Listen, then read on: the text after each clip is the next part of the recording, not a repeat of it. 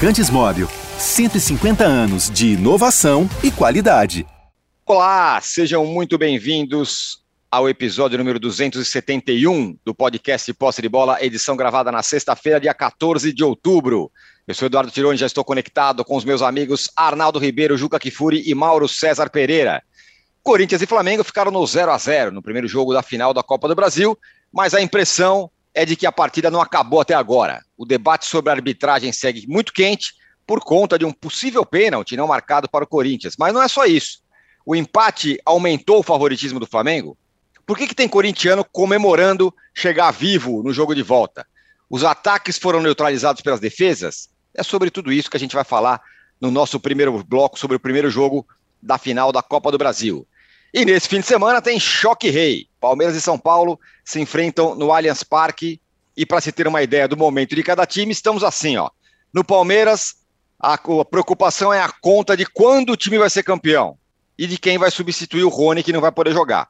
No São Paulo, as dúvidas são todas sobre 2023, sobre o futuro do Ceni, reformulação do elenco, como segurar o Palmeiras que vai vir com a faca no pescoço, com a faca nos dentes é, no Zé Estádio para se vingar da Copa do Brasil.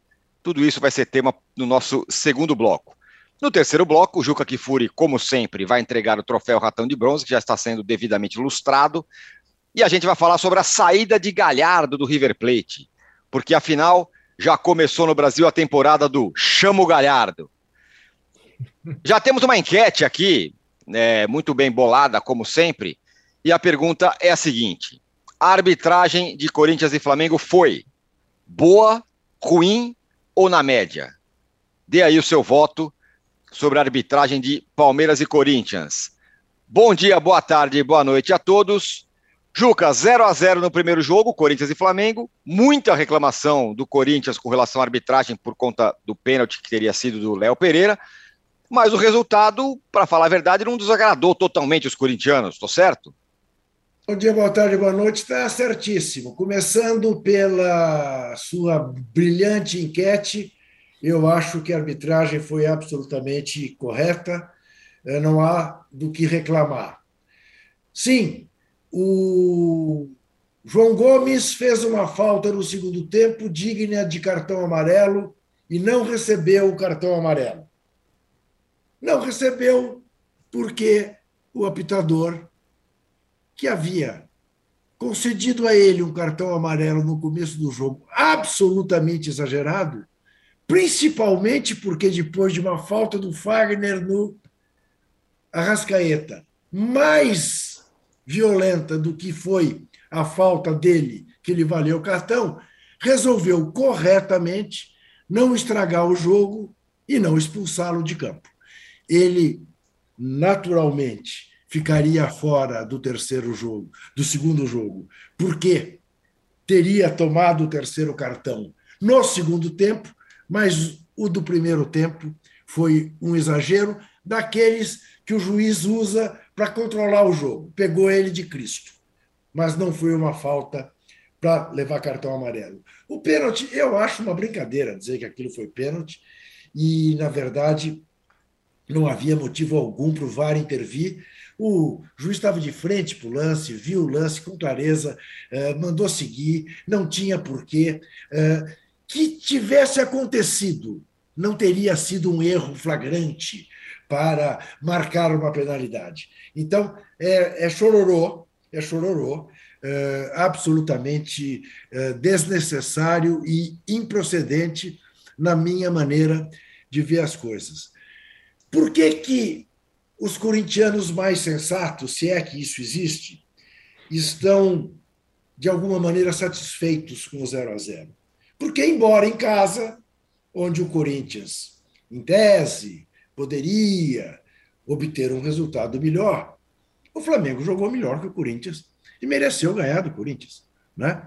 Não ganhou porque uma bola bateu no travessão do Davi Luiz, porque o Cássio fez um milagre num chute a queima-roupa do Gabigol, fora outras duas chances, uma do Pedro, outra do Gabigol no primeiro tempo, contra um Corinthians que teve uma chance, que o Thiago Maia tratou de impedir que acontecesse o gol.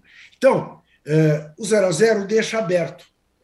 Para a diferença técnica que existe entre os dois times, o Corinthians ir para o segundo jogo com a chance de eventualmente repetir um empate, levar para os pênaltis, de achar um gol, ah, de jogar melhor que o Flamengo ah, no Maracanã, acontecer dessas coisas, para contrariar a velha máxima né, que em dois jogos o melhor prevalece, né, está aberta a possibilidade.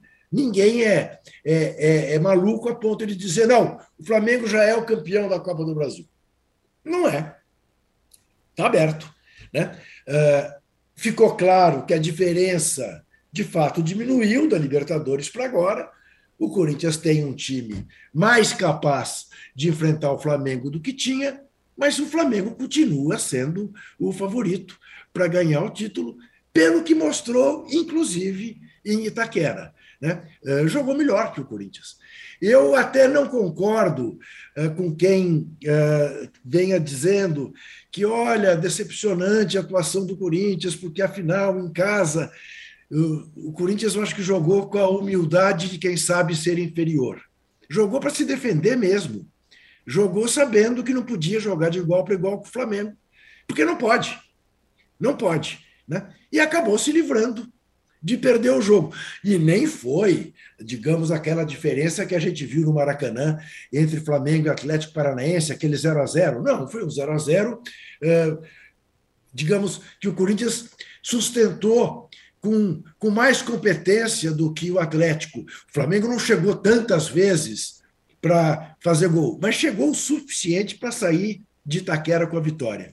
Então, é por aí que eu acho que os corintianos até agradecem esse empate. Pelas circunstâncias, embora em casa, o 0 a 0 foi melhor para o Corinthians do que para o desempenho do Flamengo, que pode ter saído de São Paulo com uma certa frustração, porque sabe que jogou para ganhar o jogo e não conseguiu ganhar. Né? Eh, eu acho que o resumo da ópera é esse mas sem nenhuma interferência da arbitragem. Eu me decepcionei. É aquela coisa, né? Eu não. O repórter pergunta: eu sei que você não costuma falar de arbitragem, mas hoje vou falar. Hoje vou falar. É, é sempre assim. Né? Aí discute-se o pênalti, que não foi pênalti, e discute-se muito menos é, por que, que o Corinthians, e eu volto a dizer, acho justificável e até aplaudo que o Corinthians não tenha querido jogar de igual para igual com o Flamengo, porque não pode jogar de igual para igual com o Flamengo. Mas é, eu preferia que o jogo tivesse sido mais discutido e a arbitragem, que eu considero boa, fosse esquecida. O Adalberto aqui, ele já fala, deem like antes que o âncora perca o vestiário. Então, por favor, senhores, deem like aí. Vamos chegar a 3 mil likes hoje. Se você acha que foi pênalti, dê like. Se você não acha, também dê like. Fala, Ju. Não, não, é o mínimo, né? Likes. Porque... É o mínimo, né? É o mínimo que a gente, é, que a é gente pede, é isso aí. Uma sexta-feira dessa. Exatamente, exatamente isso. É, o Mauro, o Flamengo vai tranquilão para o jogo de volta, diante do que fez no jogo de ida. Agora, não terá o João Gomes. Você acha que isso fará falta? Aí você pode, claro, falar sobre reclamações, arbitragem, o jogo, o Flamengo deixou escapar a vitória? Acho que há, pouco a acrescentar né, com relação à arbitragem, o Juca disse, eu concordo com rigorosamente tudo. É, só gostaria de acrescentar duas coisinhas. Uma, as queixas dos rubro-negros com relação ao cartão de João Gomes, elas não se, justificam pelo que o Juca explicou. O cartão dado no primeiro tempo ele foi exagerado, mas no segundo tempo ele mereceu um cartão. Então ele ficaria fora do segundo jogo de uma forma ou de outra. O Flamengo tem que discutir sobre esse jovem jogador é por que, que ele toma tanto cartão. Por que, que ele às vezes é tão atabalhoado. Ele é muito bom, muito promissor, mas ele leva cartão demais e algumas vezes em jogadas que ele pode evitar. É aquela tal da jogador que tem que ser lapidado e tal, é por aí. Mas ele ficaria fora da final de qualquer maneira. Além disso, o grande problema não é o João Gomes ficar de fora, seria o Thiago Maia, se o Thiago Maia fosse é, suspenso por alguma razão, não estava pendurado. E, aliás, nesse aspecto, para o Flamengo foi muito bom, porque tinha Gabigol, Everton Ribeiro João Gomes e Léo Pereira, quatro pendurados.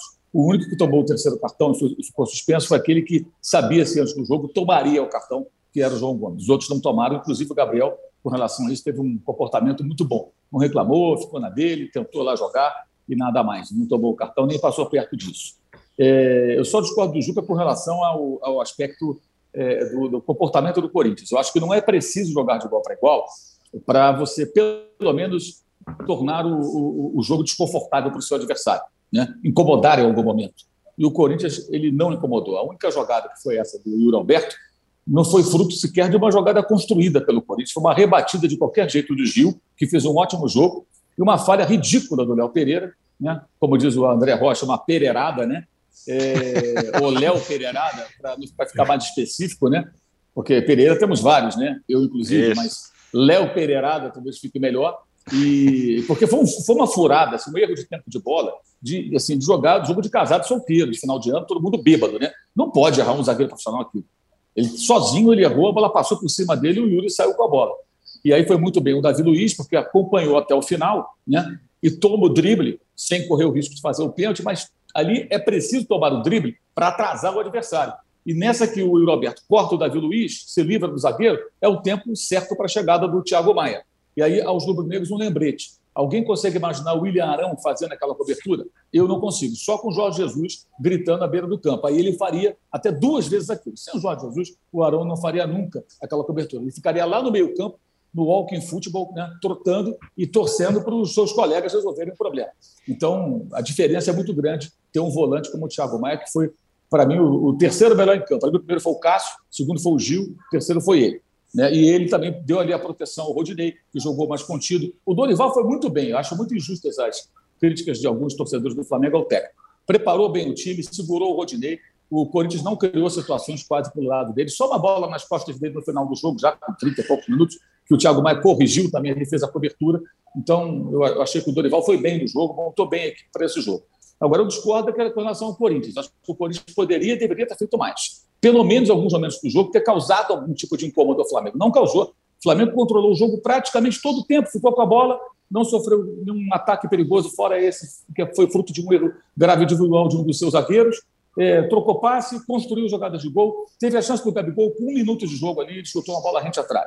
Aí o Pedro recebe do, do, do Everton Ribeiro, sai na cara do Cássio. Se não é o Cássio ali, seria um a zero. Depois foi a vez do Gabriel receber, do Pedro, se não me engano, e também parar no Cássio. No segundo tempo, bola na trave do Davi Luiz, um chute de fora da área do Everton Ribeiro, que foi uma defesa muito boa do Cássio, socando para longe, como manda o manual do bom goleiro, e a bola excelente né, do Léo Pereira, invertendo para o Everton Ribeiro, ele cabeceia, cruzando né, de cabeça, e o Gabigol chega disputando com o Gil. Se não é o Gil ali, o Gabriel acho que faria o gol. O Gil atrapalha um pouco também a finalização do, do, do atacante, e aí o Cássio vai na direção dele, mas é queima-roupa, a distância de um, dois metros, né? muito perto ali, uma jogada muito veloz, não é qualquer goleiro está tão bem colocado e faz uma defesa. E o Cássio justificou a preocupação corintiana antes do jogo, né? É, é, é, com receio dele não jogar, já que ele teve lá um probleminha ali de uma contusão, uma lesão, mas se recuperou a tempo e foi mais uma vez decisivo, como nos 2 a 0 na Libertadores. Não fosse ele, não seria 2 a 0 o placar teria sido maior. É, eu esperava mais do Corinthians. Né? Muito se falou antes do jogo, não, agora tem o Balbuena, tem o Fausto Vera, o, Renato Augusto está em, em, forma novamente, tem o Yuri Alberto entrosado com o Roger Guedes. Eu acho que o que resume é, isso foi a reação do Roger Guedes e do próprio Renato na saída de campo. Eles foram substituídos ao mesmo tempo e estavam bem irritados. Não me pareceu que estavam irritados com o treinador, e sim com a própria atuação do clube, do time, porque o, o Roger Guedes não teve nenhuma chance. Nem criar jogadas pelo lado do Rodinei, ele criou, ou participou de jogadas ali. O, o Renato Augusto teve dois chutes ali que ele sozinho tentou levar o time ao ataque. Ele ficou extenuado correndo atrás dos jogadores adversários para ajudar na marcação. Teve muito pouca oportunidade de mostrar o seu jogo. Então, foi uma partida, para mim, muito decepcionante do Corinthians. Eu não concordo muito com esse conformismo, não. E achei até impressionante alguns colegas. Tudo bem, cada um tem direito à opinião, eu tenho direito também a ter opinião sobre a opinião, é, que viram um jogo equilibrado. Para mim, o que determina equilíbrio no jogo é justamente a quantidade de vezes que você cria situações e, e impede que o seu adversário é, as crie. E foi muito claro aí o desequilíbrio entre os dois times. Eu acabei de citar, inclusive, os lances mais importantes do jogo. O Flamengo fez um jogo bom, teria sido ótimo se tivesse vencido. Também não adianta produzir tantas jogadas de ataque e não aproveitar. Parar no goleiro adversário, parar no travessão, não resolve. Mas acho que na, no cenário de que não é um jogo de, de pontos corridos, em que você eventualmente tem que vencer a qualquer custo para alcançar uma posição X, seja liderança, a vaga da Libertadores, o que for, mas é um mata-mata. Eu acho que nesse aspecto o Flamengo fez um jogo muito correto. porque ele jogou fora de casa. O Corinthians não venceu nenhum jogo na Copa do Brasil, fora de Itaquera. Vamos lembrar? Empatou com a Portuguesa em Londrina, jogou em casa, entre aspas, e não ganhou. Perdeu para o Santos, empatou com o Fluminense, perdeu para o Atlético Goianiense. Então, o Corinthians espera aqui no Rio de Janeiro, embora seja possível, obviamente, fazer algo totalmente diferente de tudo que vem acontecendo, que é fazer um grande jogo fora de casa e vencer. Então, uhum. o Flamengo controlou o jogo, não correu risco, teve as melhores chances, jogou de forma muito equilibrada. O time, de fato, assim, muito, é, é, digamos, o, o, o, time não é pedante. Ele sabe que é melhor que o adversário, mas jogou sério. E, de momento, você vê o Flamengo assim, snob, achando que ia ganhar a qualquer momento, muito concentrado.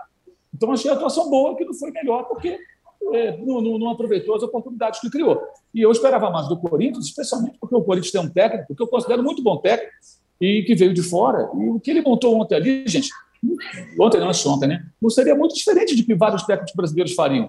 Jogar daquela maneira não foi nada especial. Eu não vi nenhum coelho sair da cartola, nenhuma carta na manga, nada, nada. É, e as reclamações de pênalti, elas beiram patético, né?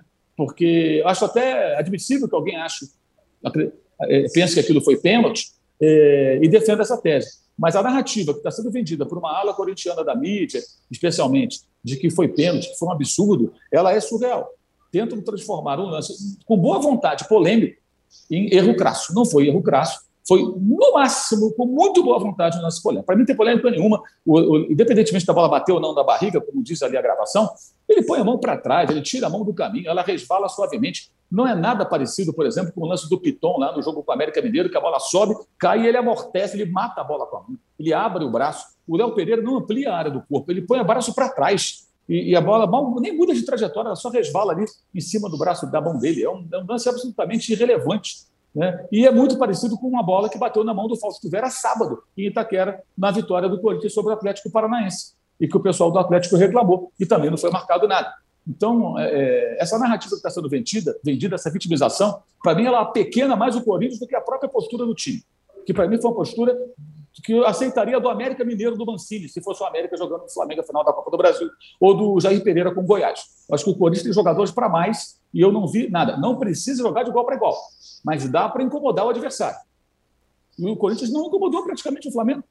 Eu acho isso muito pouco, achei muito pouco, eu esperava realmente algo mais. E vou dizer outra coisa aqui que o Arnaldo vai gostar.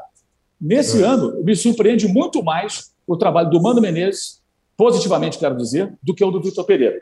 Aê. Sério, eu acho que o Mano Menezes ter sido mais arrojado em alguns jogos do Internacional, em que ele põe o time para o ataque, busca resultado. Eu sempre questionei o Mano por não fazer isso tantas vezes, no Cruzeiro, por exemplo, onde tinha material Mano para tanto. É, é, e o Vitor Pereira não vejo isso. Vamos lembrar, Corinthians e Boca. O Corinthians jogou um jogo insosso ali, ficou naquele 0 a 0 Depois se classificou de maneira é, é, sensacional, com o time todo retalhado lá em Buenos Aires, com o Benedetto perdendo o pênalti.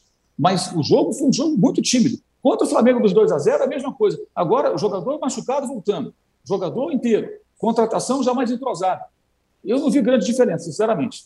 É, é, o, ficou, a diferença ficou no placar por detalhes. Por detalhes. Se sai um gol, a narrativa de muita gente ia mudar, a visão do jogo ia mudar muito. Então, eu não gostei nem um pouco do que eu vi do Corinthians. E, e essa reação pós-jogo, com nota oficial e tudo, eu acho até que beira o constrangimento.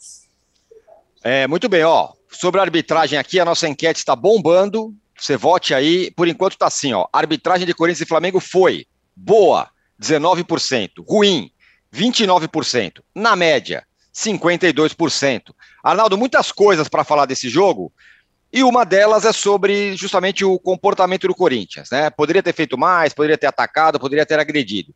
O último time que agrediu assim o, o Corinthians tomou de 3 a 1 no lombo em casa e acabou, acabou o jogo na, na primeira decisão. E por outro lado, não é um campeonato de Se quem suporta mais. Se o goleiro do São Paulo, será que o São Paulo perderia? É, pois é, esse, esse, esse é um bom ponto.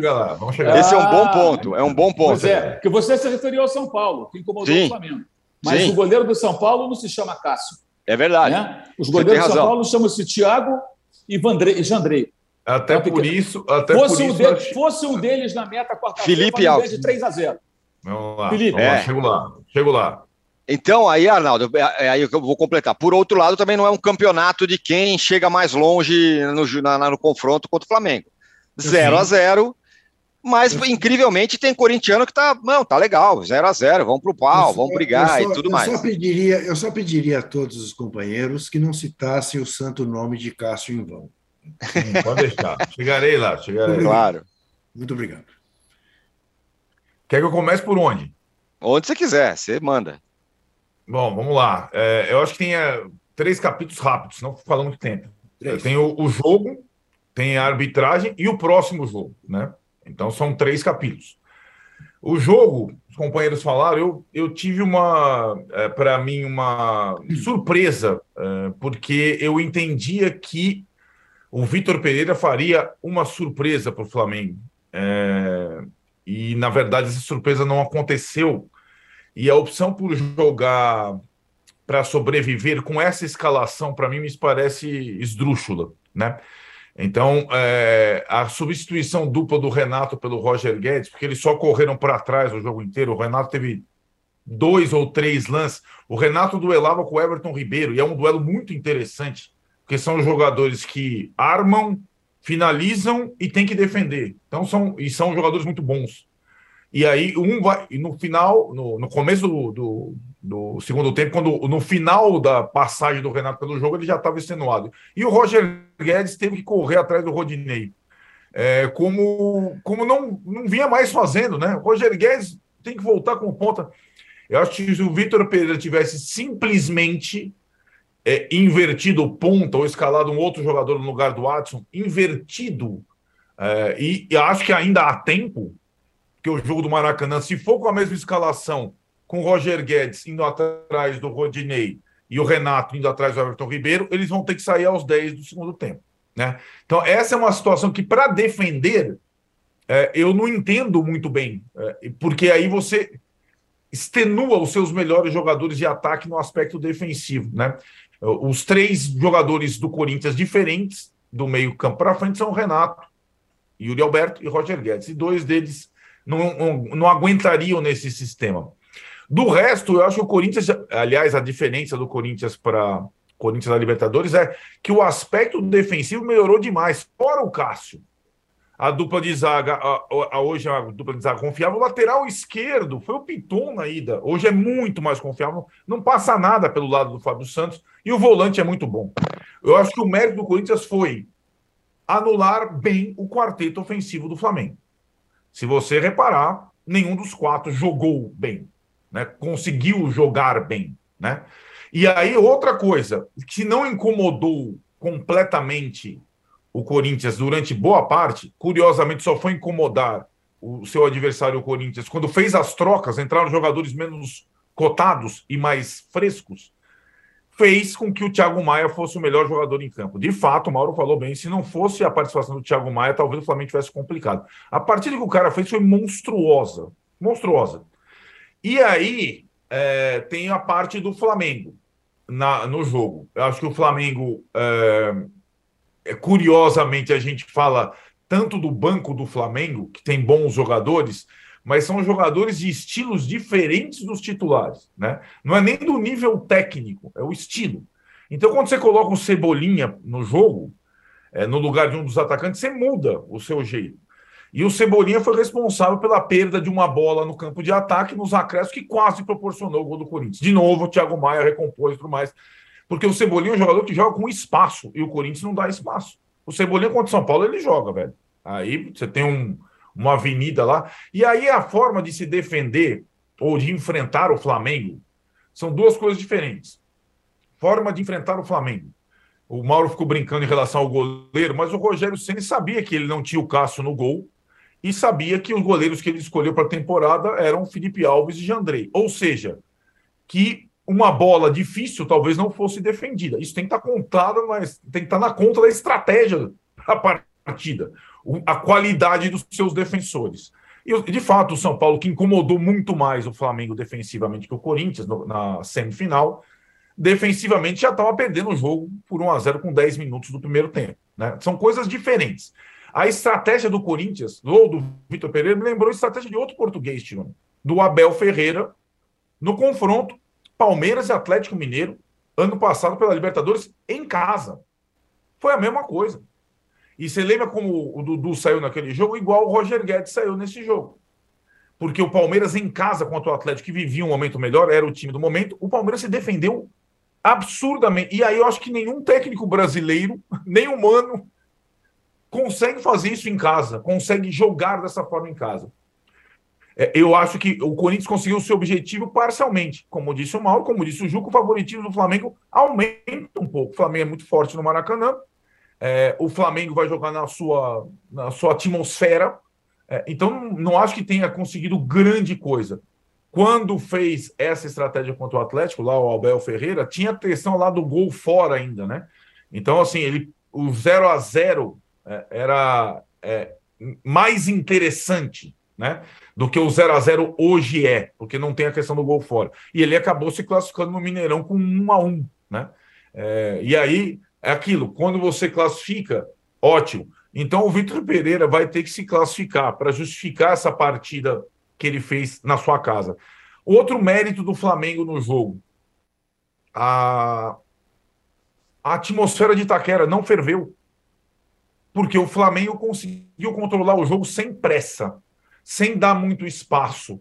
A, a, a, festa da torcida do Corinthians antes, não que a torcida do Corinthians não tenha apoiado, mas o estádio não foi caldeirão, lotado com recorde público, porque o jogo não, não teve pressão do Corinthians, a torcida não conseguiu ter aquela. E isso foi um mérito do Flamengo. É difícil fazer isso contra o Corinthians em Itaquera, cara. Muito difícil.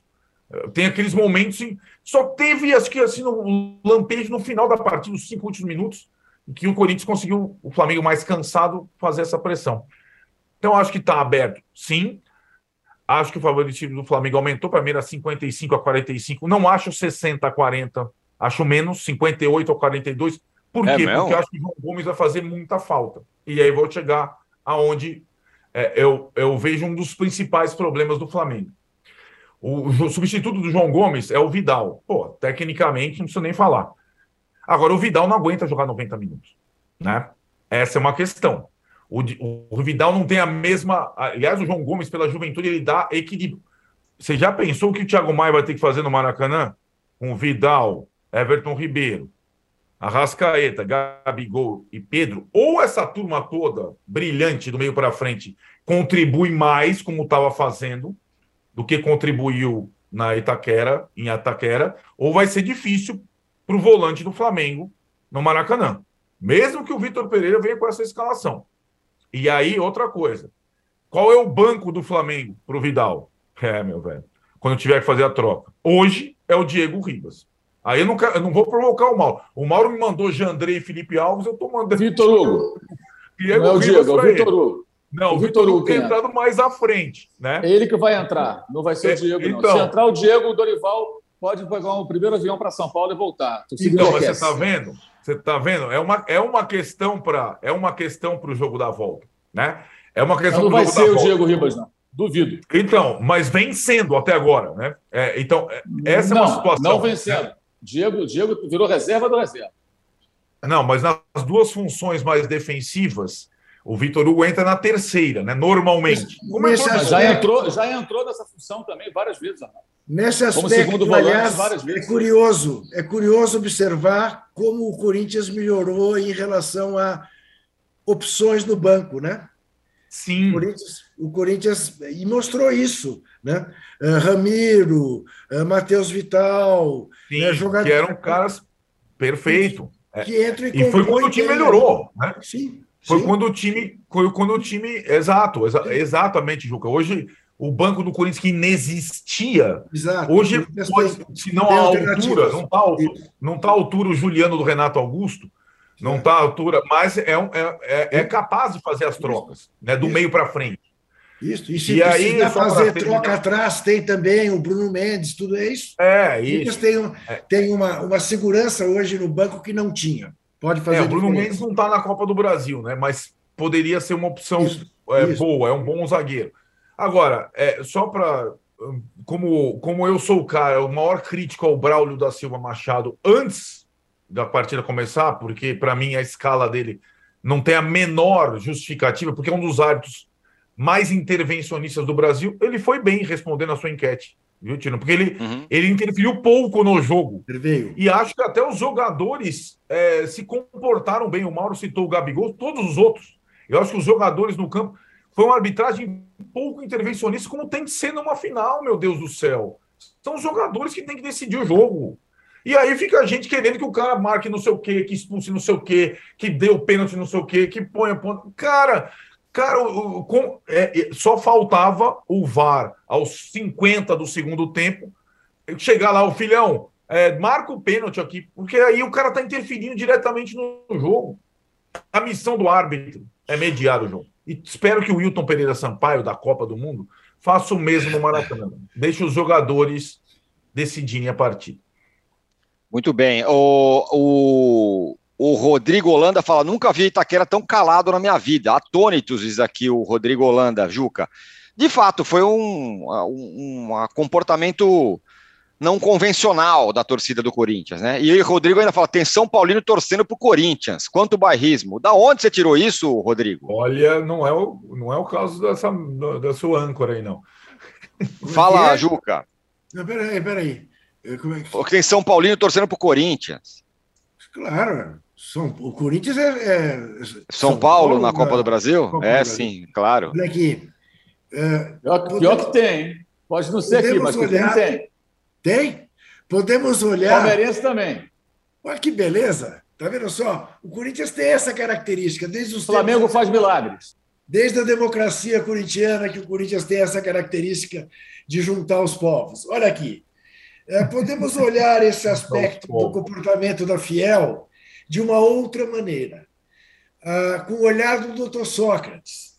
Doutor Sócrates, quando chegou ao Corinthians, dizia: o problema do time do Corinthians é que o time do Corinthians vai na, na vibração da massa, da Fiel, e toma o um gol do Juventus no contra-ataque e depois não sabe virar a torcida tem que vir no ritmo do time. E a torcida ficou esperando o ritmo. O ritmo do do... Entendi. E o ritmo não veio. É. E a torcida falou: bom, peraí, vamos jogar aqui de, de, décimo segundo, de sétimo zagueiro. Entendeu? Uhum. E foi isso. A torcida no Corinthians torceu para não tomar gol. Foi um comportamento sábio. Foi isso. um comportamento sábio. O, o Rivager fala aqui, ó, amigo, será que o Dorival pensa em utilizar o Diego na final da Copa do Brasil? Aí ele põe é. hashtag o Diego não. E outra, Corinthians jogará no, no, Rio como jogou contra o Boca na Argentina? Boa questão, né? Fala, diz o Vitor Pereira que não, que na Argentina ele não tinha outra alternativa porque estava com o time todo desmigalhado, e é verdade, que não fará assim no Maracanã. Até porque Esperar que duas vezes né, o raio não caia é um pouco demais. Se jogar daquele jeito no Maracanã, Bom, é claro, você pode apostar, o Atlético Paranaense saiu uh, do Maracanã com 0 a 0 mas vai acontecer de novo. O time do Flamengo vai jogar 180 minutos pressionando o Corinthians sem fazer um gol. É pouco provável. Né? O Corinthians vai ter que, de alguma maneira, tentar ganhar o jogo eh, no Maracanã, pelo menos eh, durante um tempo do jogo. Se o jogo for chegando perto do fim, com 0 a 0, pode especular de levar para os pênaltis, confiar no Cássio, né? mas acho improvável. Acho improvável com a, com a nação uh, no cangote, acho improvável. Acho improvável que o Corinthians suporte. O Raí Ferreira fala que o chororô de quarta não tenha chegado a esse brilhante podcast ou a enquete do dia. Aqui não, meu amigo. Aqui é só análises abalizadas, viu? Aqui não tem chororô. Não tem chororô. Aqui não. É... E o Rodrigo Rabelo fala: briga com a imagem é impressionante. A bola muda o seu vértice, o braço do zagueiro é impulsionado para trás nitidamente. Eu não acho que tenha sido pênalti, mas hoje em dia marcam-se muitos pênaltis assim. Ah, bom. bom isso é, mas, ah, mas sim, exigir sim. critério não existe, pode marcar qualquer coisa, é, né? Erra-se muito, de fato. Então vamos pedir para o árbitro errar, né? Ele é. tira o braço, ele joga. Veja que a bola, a bola bate, a bola né? bate no braço, ele tentando tirar o braço, pondo o braço para trás. Tem uma coisa curiosa, né, Juca? Tem uma coisa é. curiosa, rapidamente toda vez que tem um lance desse, é, surge uma, interpreta uma, uma recomendação da FIFA. Isso. Não, a recomendação nova da FIFA. Acho que eles ficam fazendo recomendação todo dia, né, o pessoal da FIFA. É impressionante. Por WhatsApp. Ou aqui, ficam, aqui, é, não, acho que tem uma, um problema de tradução, né, Tironi? E que a É. FIFA fica fazendo recomendação, em outros lugares do mundo eles não leem aqui, se, se existe isso. Aqui tem uma. É uma bengala utilizada pela, pela nossa Agora, situação. Arnaldo, E assim, fala, fala. Arnaldo, per- perceba uma coisa: como a diferença também do comportamento do VAR na, da Premier League para Champions. O VAR da Premier League é muito melhor do que o da Champions. Mas- mas- o VAR da Champions também faz muita bobagem, mas muita Fato. bobagem. Não faz Fato. pouca. Fato, né? Perfeito. É verdade. Vamos mudar para a Inglaterra. Isso. bom inglês. Aliás, que jogo maluco foi Barcelona e Inter de Milão. Meu Deus. Que momento. Que momentos, que momentos. Muito bem. Fechamos aqui, hein, o primeiro bloco do podcast Posse de Bola número 271. Passamos a régua em Corinthians e Flamengo. Falaremos muito mais na segunda-feira. E a gente volta já já pedindo o seu like. Vamos chegar aí a 2 mil likes, por favor. E eu vou dar. E, e a enquete está assim, ó, por enquanto. A arbitragem de Corinthians e Flamengo foi boa, 20%, ruim, 30%, na média, 49%. A gente já volta para falar de Palmeiras e São Paulo. Segura aí. Há mais de 150 anos, os lubrificantes Móbil acompanham a evolução dos motores, trazendo tecnologia e inovação para veículos de todo o mundo. Uma tradição que se renova a cada dia, garantindo a liderança no desenvolvimento de produtos de alta performance. Conheça a tecnologia móvel para o seu motor durar mais. Se tem movimento, tem móvel.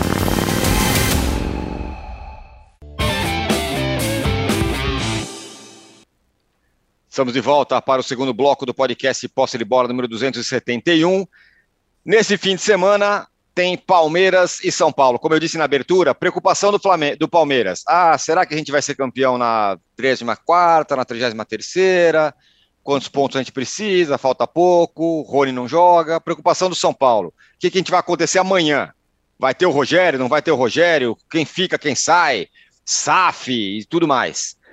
É, que diferença, hein, Juca? E o jogo é, na- é- é no Allianz, onde o São Paulo não costuma se dar bem. Só ganhou no ano passado contra o time reserva do Palmeiras. Ô, Ancora, vou lhe dizer uma coisa.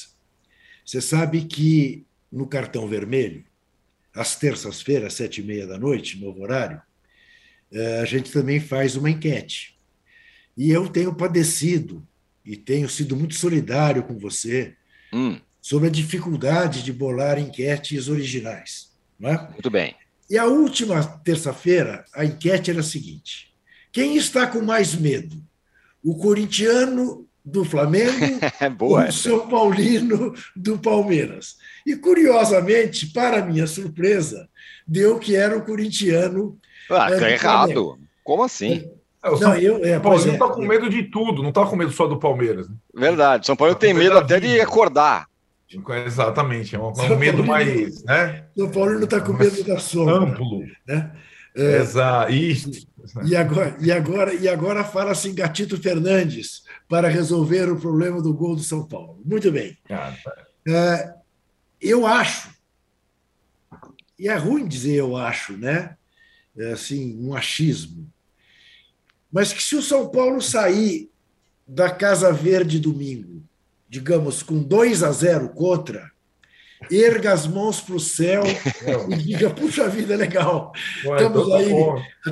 Porque a possibilidade, mesmo sem o Rony, que vai fazer falta, sem dúvida, eh, do São Paulo levar uma lambada dessas assim, para nunca mais se meter a besta de eliminar o Palmeiras, como fez na Copa do Brasil, eh, essa, porque essa é a postura do Rogério, de antemão. De antemão. Ele já disse que ganhar do Palmeiras, nem quando a gente o iluminou, nós ganhamos. Ele disse, não estou inventando. Então, eu acho que vai ser um massacre. O Palmeiras descansado, como você disse, faca entre os dentes, querendo revanche. Você sabe que para muitos palmeirenses o São Paulo é um rival mais detestado do que o Corinthians. Para muitos São Paulinos também, viu? Como? Para muitos São Paulinos o inverso também. Pois é, mas eu diria que o São Paulino não tem uma razão histórica para olhar para o palmeirense dessa maneira, e o palmeirense tem, né? A, tenta, a, tentativa do São Paulo de tomar o estádio do Palmeiras, eh, de chamar o, os palmeirenses de italianinhos, aquela coisa dos quatro centões, que fazem parte da história lá atrás, né? porque o São Paulo não tem mais nada a ver com isso. São Paulo é um clube popularíssimo hoje, né? deixou de ser. Uh, uh, Pompeu de Toledo, né? para ser Silva, para ser qualquer coisa. Né? Mas, enfim, uh, olha, âncora, eu, eu quero me solidarizar com aqueles meus dois amigos. Eu não perco por nada no mundo. Haja, haja o que hajar, não perco por nada no mundo a live dos meus amigos, domingo ali por volta das seis e meia da tarde.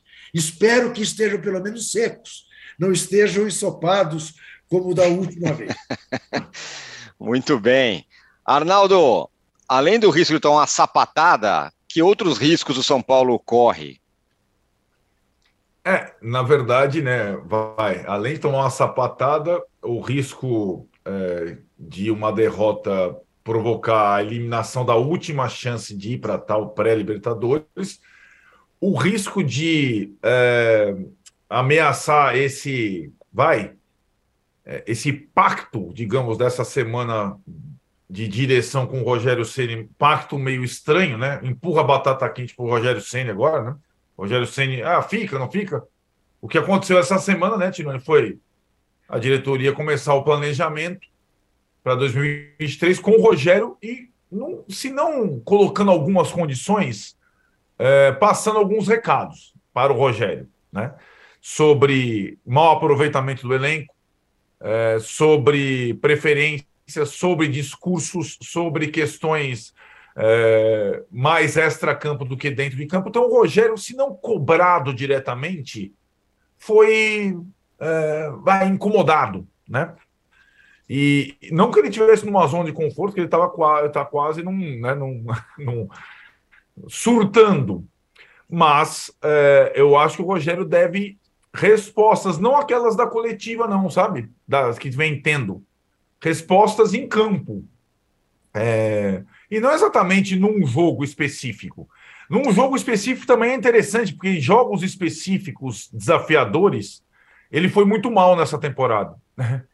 Sobretudo lá no mesmo local, na final do Paulista, quando tinha vantagem de dois gols, quando decidiu a Copa Sul-Americana é, contra o Del Valle, Há, há controvérsia sobre a estratégia contra o Flamengo no Morumbi, no primeiro jogo da Copa do Brasil, onde ele já saiu morto também, o time dele. Então, Rogério, acho que deve as respostas, não, as respostas extra-campo a gente conhece. E essas mazelas do São Paulo a gente também já sabe. A direção é, frouxa, golpista, é, má, má condutora. Mas o, o Rogério também além de ser o maior representante do São Paulo, ou um dos maiores representantes hoje, inclusive na questão uh, institucional, ele é técnico de futebol do São Paulo. E como técnico de futebol do São Paulo, ele deve respostas. Essa é a questão, essa é a principal situação. E aí também tem os seus desfalques, né? É, se o Palmeiras não tem Rony, ele não tem o, o Rafinha e o Léo. E veremos que tipo de time ele colocará no Allianz. Das vezes em que enfrentou favoritos é, fora do Morumbi, ele foi muito mal nesse ano todo. Muito mal. Então, quem sabe se ele for um pouco melhor, ele talvez consiga algo melhor do que o 0 a 2 que o Juca propõe antes de começar a partida. O Mauro, é, a gente tá falou aqui muito sobre no primeiro bloco do Corinthians, que podia ter feito mais e tal. No caso do São Paulo, se ele fizer o que o Corinthians fez, é para não só erguer as mãos para o céu, como disse o Juca, mas como sai para comemorar, ou não? É, mas são situações bem diferentes. Né? O Corinthians está decidindo um título com o Flamengo. O São Paulo vai enfrentar um de seus grandes rivais, é prestes a ser campeão brasileiro, e ele, São Paulo, em crise. Acabou de perder uma decisão, está é, fora da zona de classificação da Libertadores, foi derrotado em casa pelo Botafogo no final de semana passado então, é uma situação muito diferente. O Corinthians tinha motivação, foi fortalecido ao longo da temporada, São Paulo não. São Paulo vive aí com seus problemas. Então, é claro que o que serve para um, para outro é, é, é, o, que, o que não serve para um, para outro pode ser interessante. Acho que a chave desse jogo passa muito pelo comportamento que São Paulo a, a, a apresentar. Se vai ser um time mais cauteloso, de que maneira o São Paulo vai se comportar. Né? A gente parte da ideia de que com o Senna o time sempre atua de uma forma mais agressiva, mais arrojada. Será que ele vai jogar assim domingo de novo? Nos tempos de Fortaleza, ele até falava isso, né? que dependendo do adversário, ele mudava a forma como ele montava a equipe, que é lógico, né? Times tecnicamente próximos do, da equipe que ele comandava, ele tentava ser protagonista, ter uma bola, tentando ser mais agressivo, tentando controlar o jogo a partir da posse e, e, e tentando encurralar o adversário. E contra times mais fortes tecnicamente, ele é, abria a mão mais da posse de bola e tentava um jogo mais reativo, um jogo mais é, adequado para aquele oponente. Agora, é, seria o caso específico, né? É, especialmente contra, contra o Palmeiras. O Palmeiras não é exatamente um time de posse de bola, não significa que não possa jogar é, é, tendo a posse, mas é um time que gosta mais de atacar com espaço, com velocidade, mesmo seu Rony, se for o Flaco Lopes, ou mesmo o meu Merentiel, é, são jogadores mais de referência, né? o Rony tem mais velocidade, movimentação, muda um pouco aí a maneira como o time se comporta, é, mas acho que vai depender muito de como o São Paulo vai se comportar, de que maneira o São Paulo vai entrar em campo, e para o São Paulo nesse jogo, acho que uma postura bem mais conservadora seria o ideal. É, o Palmeiras vai para cima, vai atacar, vai agredir, vai fazer pressão na saída de bola, vai tentar matar o jogo rapidamente, como já conseguiu marcar gols rápidos naqueles 4 a 0 e até no jogo que foi eliminado, que ele venceu. Ele venceu e foi eliminado nos pênaltis. Mas ele abriu rapidamente, em 12 minutos, se fala a memória, estava 2 a 0 para o Palmeiras. Aí o São Paulo conseguiu marcar o seu gol e o jogo terminou 2 a 1 e foi para os pênaltis. Né? Mas é, é, muito provavelmente o Palmeiras vai repetir essa estratégia. Né? Agora, sobre revanche, né? É, o que, é revanche? Nesse ano, é, antes do, do São Paulo eliminar o Palmeiras na Copa do Brasil, o Palmeiras já tinha sapecado aqueles 4 a 0 e tinha imposto ao, ao São Paulo aquela derrota com, em casa com dois gols de virada nos acréscimos. Né? Então, acho que quem está mais em dívida não, não, é, não é o Palmeiras que está em dívida com o São Paulo, ao contrário. É, mesmo tendo sido eliminado, acho que o São Paulo foi mais machucado pelo Palmeiras na temporada do que o contrário, do que o inverso. Eu vejo dessa maneira. É normal que queira revanche, porque o mais recente é, foi a eliminação da Copa do Brasil. No entanto, eu acho que na temporada o Palmeiras já está no lucro sobre São Paulo, eu vejo dessa forma. E domingo, acho que a postura do São Paulo vai, vai, vai pautar o jogo. Se o São Paulo se apresentar de uma maneira como, por exemplo, jogou contra o Botafogo, aí a tendência é realmente é tomar um sapeca, né? tomar um sacode, a coisa fica bem complicada. Eu, agora, sinceramente, não sei se, se o Rogério Senna vai, nesse momento do time, na temporada, é, ousar tanto assim. Acho pouco provável. Acho que o São Paulo vai ser um time mais pé no chão, digamos assim, e tem que ser, entendendo o seu momento que é crítico. Um empate é, é, significaria muito para o São Paulo, porque daria paz, daria tranquilidade, é, frustraria o, o, torcedor do Palmeiras que vai ao estádio para ver uma vitória é, é, uma vitória contundente. Eu não acredito que o torcedor do Palmeiras vá ao jogo para ver um 1x0 um gol de pênalti. Ele vai para ver uma vitória contundente. Uhum. Vai para ver o Palmeiras amassar o São Paulo. E, essa expectativa, certamente, de grande parte da torcida do Palmeiras. Então, se o São Paulo conseguir dificultar, se conseguir empatar os jogos, vai ser ótimo para o São Paulo. Não vai ser bom na classificação. Mas o São Paulo, nessa altura, não adianta pensar em classificação, tem que pensar em, em, em buscar alguma, alguma paz de espírito, se é que isso é possível. Perfeito. Arnaldo, fala, Juca. É interessante a gente observar né, como as coisas mudam no futebol, né? as circunstâncias de momento. Vamos ter amanhã no Maracanã um jogo Flamengo e Atlético Mineiro, é. para o qual ninguém está dando muita bola. Embora fosse seis meses atrás, talvez, o grande jogo do ano, competindo com Flamengo é e Palmeiras, com Atlético Perfeito. e Palmeiras. Ótima que lembrança. Né? Que coisa Ótima lembrança. Lembrando, é né, Juca, que teve o um momento no primeiro turno do brasileiro. Sim que era o momento dos confrontos das quartas da Copa do Brasil e que se enfileiraram Flamengo e Atlético, três jogos, e São Paulo e Palmeiras, três isso, jogos. Isso. Né? E aí o São é. Paulo eliminou o Palmeiras, o Flamengo eliminou o Atlético. E, e naquela altura estava eh, tudo mais próximo, né? Isso. Atlético estava mais próximo do Flamengo, São Paulo mais próximo do Palmeiras, e como mudou no começo do campeonato, a gente olhava essa rodada e falava: nossa, essa aqui é a rodada que pode decidir é. o título, porque vai estar tá Flamengo e Galo disputando, vai estar tá o Palmeiras também provavelmente disputando, São Paulo atrapalhando. Como é que é Era aquela isso. coisa né, que o mundo né, É a mudança, é isso. É. Né? Virando. O mundo o, acaba, o, acaba o, assim, né, Pura? É, acaba desse jeito. É, obrigado. O Arnaldo, é, o Mauro falou: eu acho que o São Paulo vai ser mais. O Rogério Ceni será mais cauteloso. É incrível, mas o São Paulino não bota a menor fé que ele vá pela primeira vez. Ele não fez isso nunca, né? Para não dizer nunca, sabe quando o São Paulo foi cauteloso esse ano é, e conseguiu bons resultados? Curiosamente, quando utilizou o time reserva. Muitas vezes. Como o Atlético, contra o Atlético no Mineirão, quando tinha nove desfalques.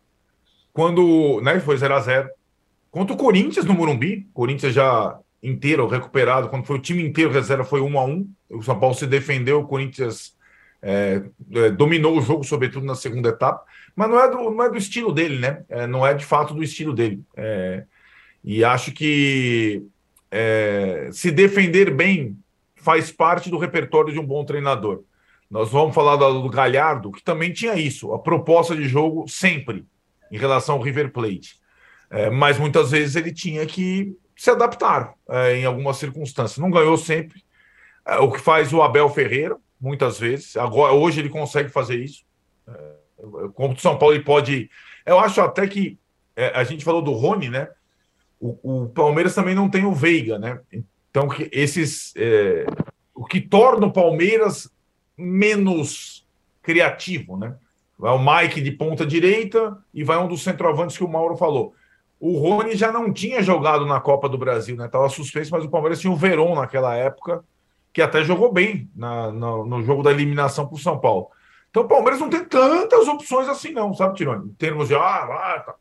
Cabe o São Paulo saber se defender também. Faz parte. Né? E vamos ver. Não sei se o Rogério, de fato, consegue não é só uma questão de ideia, de conceito. É se ele consegue armar um time forte defensivamente. Não sei. Aqui, ó, o Anderson Moura faz uma ótima lembrança. Parabéns às meninas do vôlei pela final do Mundial. Foi sensacional e na semifinal ali contra o Japão foi um negócio incrível. Foi o Anderson quartas, Moura né? completa né? dizendo que o Zé Guimarães é o maior técnico brasileiro da história do esporte, diz ele. Sem dúvida nas nenhuma. quartas contra o Japão, na semi É, nas quartas contra o Japão, na semi contra Itália, exatamente. O jogo, o jogo contra o Japão foi uma coisa absolutamente enlouquecedora. Eu achei que ia ter que um loucura, quarto, né?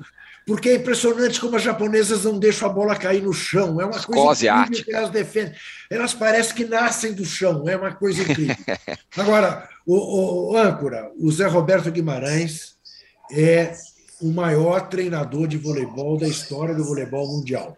É só você pensar que ele é o único campeão olímpico com os homens, como foi em 92 em Barcelona, e depois com as mulheres duas vezes, duas vezes, ah, é impressionante. Ele é do patamar do Pepe Guardiola, do Steve Kerr, do, enfim, ele é um gênio, é um gênio. Esse é um, é. Esse, esse é um cara para quem eu tiro o chapéu. O Agora, Rodrigo. Diga. Posso dizer por que eu nunca vou tirar o chapéu para Zé Roberto Guimarães? Claro. Porque, porque quando o Lúcio de Castro denunciou naquela série de matérias premiadíssimas é. do CIE Vôlei, todos os absurdos que aconteciam na Federação de Vôlei, Zé Roberto Guimarães teve várias oportunidades de se manifestar e ele sempre se omitiu, sabe? sempre se esquivou desse assunto, é. nunca foi incisivo. E um cara desse tamanho no esporte, um cara com esse tamanho, poderia ter se posicionado. Ele nunca o fez, nunca vi. Se eu vi, me mostra. Lembro de uma entrevista para o Nardini, inclusive na ESPN, acho que no Bola da Vez, programa da ESPN, em que ele até evita o assunto. E isso eu nunca vou esquecer, achei muito decepcionante. Não que ele tenha a obrigação de se posicionar, ninguém tem a obrigação de se posicionar como a gente acha que deve. É. Mas um cara do tamanho dele poderia ter feito isso. Pois é, Mauro. Né? Ah, aquela papo de não sei quem. Mauro, então, então, assim, eu, eu, isso, eu sempre lembro disso. Eu sempre eu entendo, disso. Eu, acho, acho, acho que foi assim, uma postura tão retraída. Eu, eu esperava mais. Talvez o errado seja eu, que talvez espere algumas pessoas Mauro, que tenham uma postura um pouco mais é, arrojada diante de algo que foi um absurdo. Eu não estou falando de uma suspeita, não, foi uma matéria premiadíssima Sim. com documentos é, é, é que teve repercussão Sim. internacional. Né? Sem dúvida. Enfim, Mauro, deixa eu lhe dizer uma coisa. Eu entendo perfeitamente a, sua posição e compreendo, inclusive, a decepção. Mas uma coisa que eu aprendi, Mauro, nos últimos anos, é não exigir heroísmo com o pescoço alheio. Assim, quer dizer, Mas não é heroísmo, Juca? Não é heroísmo, né? Para alguém do tamanho dele, pelo menos se manifestar, manifestar repulsa diante daquilo seria o mínimo. Ele, ele, perderia né? o não, emprego. Eu não estou falando de heroísmo. Ele perderia o emprego, ele perderia o emprego ah, na. Me desculpe, Juca, mas espera aí, será que ele dependeria tanto desse emprego? Eu, eu achei. Eu, eu não acho que ser heroísmo, nem estou preocupado com o pescoço alheio. Eu acho que ele tem um pescoço forte o bastante para resistir a qualquer guilhotina que aquela cartolagem pudesse colocar sobre o pescoço dele, mas ele preferiu. É uma opção. É, assim, é problema dele, não é meu. Agora, eu manifesto aqui de público Paulo, a minha decepção. Veja, que não é assim. Eu acho que um cara do tamanho dele poderia tá. ter tido uma postura eu, um pouco mais. Eu, eu entendi já isso. Mas o que eu quero dizer é que o Bebeto de Freitas fez isso que você pediu a ele e guilhotinaram o Bebeto de Freitas. Teve que ir trabalhar fora do Brasil né? porque pôs o pescoço dele na guilhotina contra o Nussmann. Né? Então, enfim, mas eu compreendo, eu compreendo. Então, por isso mesmo eu tenho uma admiração muito maior pelo Bebeto de Freitas. Claro, eu compreendo. Até porque trabalhar fora do Brasil não é exatamente um castigo, ele foi treinar na Itália. Né? É, realmente. Muito bem. Ainda tá mais aqui, ó. Trabalhar fora do Brasil pode ser até um privilégio. Né? Quem sabe não muda. Com certeza. Verdade. Tá aqui, Daqui ó, tá vendo? Meses. Posse de bola é democracia, é disputa, é, é debate, meus amigos. É assim que funciona. A gente já volta aí, inclusive nos deem likes, viu? A gente já volta aí para falar para o Juca vai entregar o ratão de bronze no próximo bloco. E a gente vai falar, vai falar da temporada de Traz o Galhardo, que já começou. Já voltamos. Podcast UOL Investiga, a vida secreta de Jair mostrou o envolvimento direto do presidente da República, Jair Bolsonaro, num esquema ilegal de rachadinha. Agora, na segunda temporada, o esquema é outro. Eu sou Juliana Dalpiva e vou contar para você sobre as relações que o Bolsonaro e os filhos construíram com esses policiais que entraram para o crime. Não se pode estigmatizar a milícia, em especial os policiais que estão envolvidos nesse novo tipo aí de policiamento, vamos dizer assim e vou trazer um quadro geral de quem o clã premiou com medalhas e emoções ao longo de 20 anos. Spoiler: essa lista tem PMs acusados de corrupção, lavagem de dinheiro e homicídio. Você pode ouvir o podcast UOL Investiga Polícia Bandida e o Clã Bolsonaro no UOL, no YouTube e em todas as plataformas de podcast.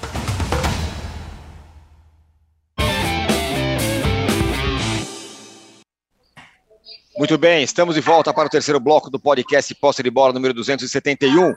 Juca, para quem vai o troféu Ratão de Bronze da semana? Bem, uh, deixa eu lhe dizer, contar rapidamente um episódio.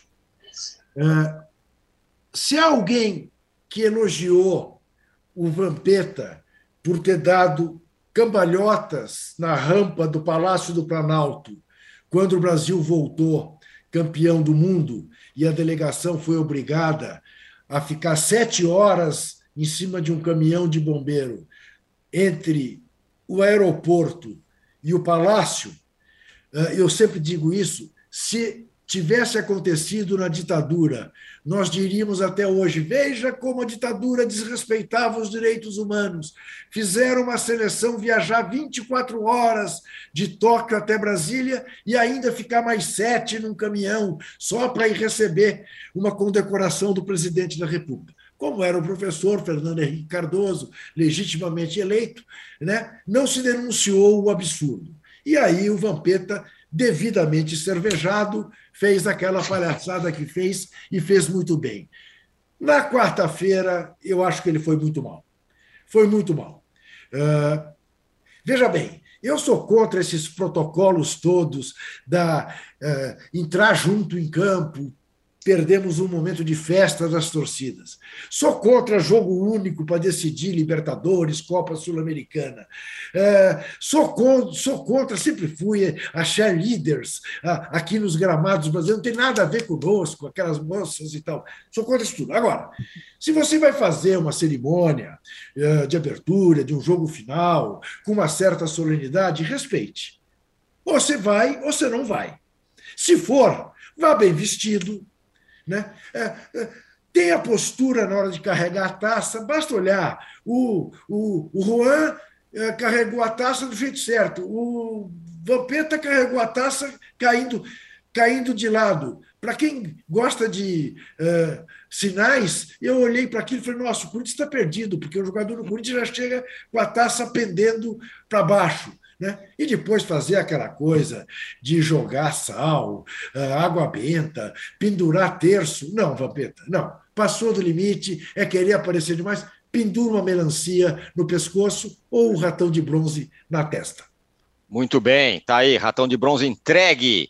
E Juca, antes você... de embora, eu ah. lhe direi o seguinte: Dorival Júnior que trate de ser campeão, se não da Copa do Brasil, da Libertadores. Porque se não for, Galhardo na Gávea. Até. Aí, ó, tá vendo? Muito bem. Juca sai de cena, mas a gente fala mais um pouquinho sobre o Galhardo, que saiu do River Plate depois de muitos anos, né? Uma, uma, uma passagem absolutamente vitoriosa, Mauro. E agora está no mercado, ou não, porque pode ir para a Europa. O fato é que a, qualquer técnico agora na América do Sul está ameaçado com a presença do Galhardo.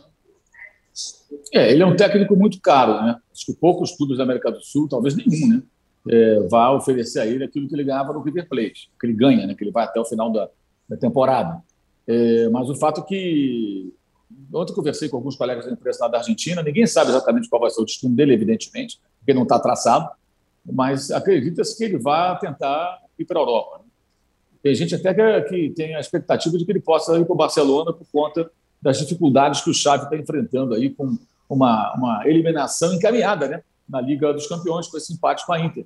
É uma possibilidade real do Barça não passar de novo para a fase de mata-mata, ficar pela Liga Europa, como foi na temporada que passou, né, quando acabou sendo até eliminado pelo Eintracht Frankfurt, porque o Barcelona fez várias contratações. Então, mas isso são suposições, né?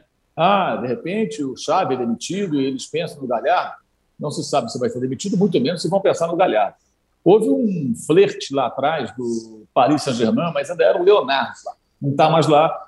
Agora o técnico é Christophe Gaultier. É, tem lá os probleminhas lá com o Mbappé e tal, mas o time está na Champions, o time está no Campeonato Francês seguindo. Nenhuma possibilidade de momento. E não creio que sem o brasileiro lá como dirigente, o nome do Galhardo vai ser é, é, pensado. Agora ele está em baixa. Esse é um ponto importante.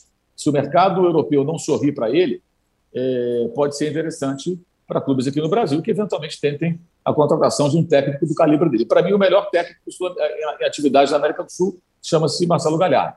É, a temporada foi ruim, foi é, muito aquém, o River Plate não andou, acho que o ciclo ali parece ser realmente encerrado.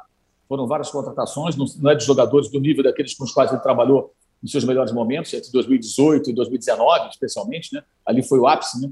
Com duas finais, uma vitória sobre o River numa final e aquela derrota dramática do Flamengo na outra Libertadores, né, na outra decisão. Mas o Marcelo Galhardo é jovem, é muito bom e é um técnico assim que quem contratar tem que procurar fazer um contrato longo, é, vai precisar de uma carência, um período aí de adaptação para colocar ali o seu plano e deixar o cara trabalhar. Vai ter que ter paciência. Se quiser resultado imediato, talvez não funcione, mas acho que pode oferecer muito, porque, na minha visão, ele é bem acima da média dos técnicos aqui do, do, do futebol sul-americano. Mas não sei se vai ficar por aqui. Meu palpite é que ele vai acabar indo para a Europa. Provavelmente, né, se não for um Barcelona, tem que ganhar menos que ele ganhava no River, mas isso faz parte do processo. Ele tem um salário europeu no River Plate. Então ele vai ter que ir para algum lugar onde ele, talvez, ganhando menos, possa ter uma porta de entrada no mercado da Europa. Como o São Paulo, que agora voltou para o Sevilha, né? É. dependendo do que ele fizer lá, ele pode. Se bem que o São Paulo é bem loucaço, né? Daqui a pouco ele pede 30 jogadores e aí sai de lá, como fez lá, na, lá em Marseille, no Olympique. É, mas é um nome que vai ficar de sombra aí para alguns treinadores, eventualmente, né? É, é, que, mas acho que é para poucos. Pelo, pelo quanto ele pediria de grana, eu acho que é para poucos times teriam condições de tentar contratá-lo, creio eu. Arnaldo, o, agora a gente vai dar cambalhota aqui. É Galhardo ou Abel Ferreira? Hum, depende do que você quer, do seu estilo, você gosta mais. Mas são dois ótimos. Sabe o que é curioso nessa comparação? Além de serem jovens tal, é, eles têm praticamente. O Abel rodou um pouquinho mais, mas tem a questão do Galhardo ter um trabalho único, né? O Abel ter poucos trabalhos. Como o Abel seria no outro clube fora o Palmeiras? Como o Galhardo será no outro clube fora o River Plate? São algumas questões. Eu gosto muito do, do, do tipo de, de, trabalho que ele fez no River Plate, do tipo de jogo que o River faz. É verdade que é um jogo que é, também a gente estava discutindo é muito mais propositivo do que resultadista, e os resultados começaram a rarear, né? Como o Mauro falou, começaram a rarear. É, e tem essa situação de, de vislumbrar a Europa, mas numa época da temporada que não é fácil, né? Ou você pega um time europeu em crise, como é o São Paulo ele pegou, o Sevilla estava destruído, porque está no meio da temporada, né? Tem a pausa da Copa? Tem, mas só vai contratar técnico clube que tiver problema, né? É, tem acontecido, né? É, vários, vários, mas é, eu, eu, não é o momento, digamos assim, ideal para você assumir uma equipe europeia no meio da temporada. De qualquer forma, ele passa a ser sim o fantasma e o, e, o, e qualquer clube brasileiro que for trocar de treinador para o começo da temporada, imagine, hein? Então, pelo menos tem que dar uma sondada. Quanto custa? Você se você interessaria? Via, via, Gostaria. Tal, gostaria, tal, não sei o que lá, né? E de fato, esse dia chegou. Parecia que não ia chegar, mas chegou.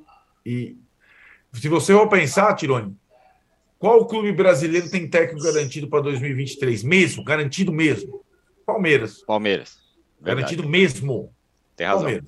Né? Então, Muito bem. Temos a Fechamos aqui o podcast Posse de Bola número 271. Agora aqui no All Sport, no UOL, você tem o UOL Eleições.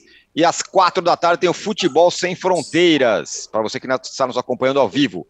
A gente volta na segunda-feira. Tchau. Você pode ouvir este e outros programas do UOL em uol.com.br/podcasts. Posse de Bola tem pauta e edição de Arnaldo Ribeiro e Eduardo Tironi. Produção de Rubens Lisboa. Operação de ao vivo de Fernando Moretti e Paulo Camilo. Coordenação de Fabrício Venâncio e Juliana Carpanês. Os gerentes de conteúdo são Antônio Morei e Vinícius Mesquita. E o diretor de conteúdo é Murilo Garavello. Qual?